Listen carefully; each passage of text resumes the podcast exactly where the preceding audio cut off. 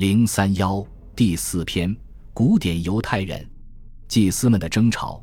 为了压倒所有的大祭司，从而确立自己的大祭司地位，梅涅拉奥斯可算是绞尽了脑汁。他擅自决定为外邦军队建造阿克拉城堡，结果把耶路撒冷变成了一座被外族占领的城市。建造这座城堡需要在越来越拥挤的市区内拆除大量的房屋。在耶路撒冷。所谓拆迁政治一直是解决麻烦的良方。拆迁大军进入市区后，引发了一系列暴力事件。所以，犹太人与希腊人之间的战争，并不是以在莫迪因乡间爆发的马加比起义开始的，而是由一场针对城堡建造工程以及梅涅拉奥斯的弟弟代理大祭司利斯马库斯及其下属官员的市区暴乱引发的。根据《马加比一书》记载。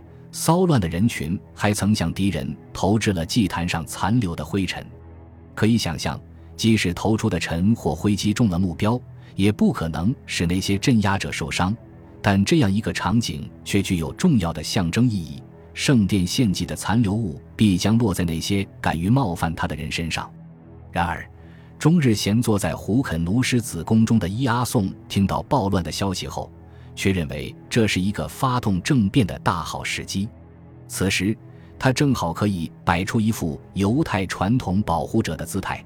他相信自己的鼓动能力，并且可以打起千里秦王的正义之师的旗号。于是，伊阿宋召集了大量的长矛手。关于安条克四世已经去世的小道消息，使他进一步下定了决心。色流谷的军队向南进军。像往常一样与托勒密的军队会合混战，虽然被罗马人击败，但并没有全军覆没。他们与获胜的一方达成了某种协议。与此同时，伊阿宋认为时机已经成熟，他率领一支在胡肯奴的帮助下组建起来的小股部队，越过了约旦河，对耶路撒冷实施攻击。不仅对为塞琉古国王守城的外邦军队和雇佣兵大肆屠杀。并且对数千名决心与希腊人共同守城的犹太人大开杀戒。然而，安条克四世实际上还活得好好的。由于与罗马人达成协议，安条克从埃及的困境中摆脱出来。他对伊阿宋的政变行径大为光火。在一个军事舞台上被击败之后，他并不想在另一个军事舞台上让色流古王朝再次蒙羞。因此，这位国王变成了一头怪物。这本来是一个笑谈，说他住在钱币上的像并不是上帝的化身，而是一个疯子。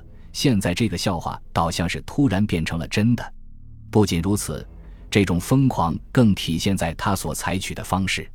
伊阿宋以及耶路撒冷许多居住区对他的热烈欢迎，将犹地亚排斥在文明化的疆域之外，并将其作为刀剑下的囚虏对待。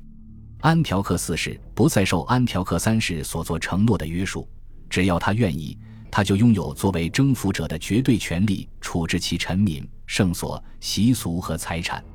然而，他的意愿就是残忍。根据马加比书的记载，他疯狂屠城三日，共杀害包括女人和孩子在内的四万条生命，另有四万人被押往腓尼基的奴隶市场卖为奴隶。这次邪恶的交易足以缓解色流古王朝的国库空虚问题。马加比一书的作者补充道，在这种邪恶手段的欺骗下，这次创伤直接威胁到犹太人生物学上的生存，因为处女和年轻人不再有活力，而女人的美丽面容也发生了改变。随之而来的文化灭绝，由于马加比书中的渲染而广为人知。当时禁止任何能使犹地亚人体现出犹太性的仪式，诵读托拉、行歌礼、洁净仪式、守安息日。不仅禁食习俗被打破，反而强迫犹太人去破解。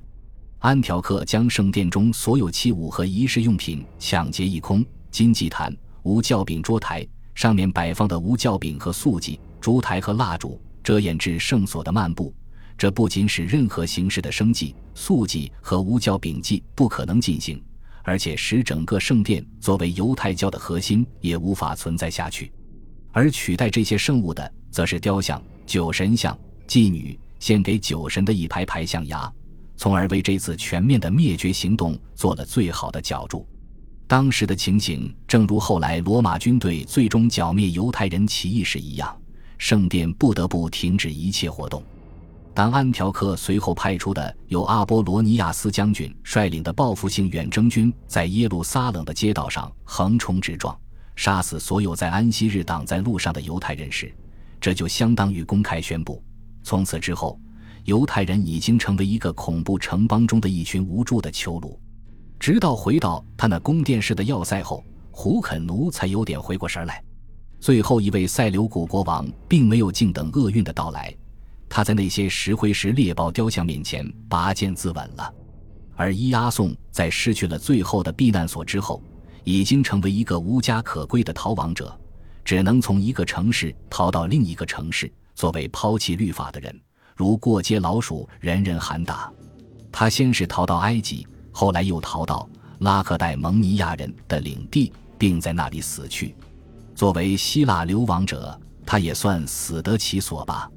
他暴尸于一片死尸中间，没有人为他哀伤，也没有任何庄严的葬礼，更没有与他的先祖埋在一起。本集播放完毕，感谢您的收听，喜欢请订阅加关注，主页有更多精彩内容。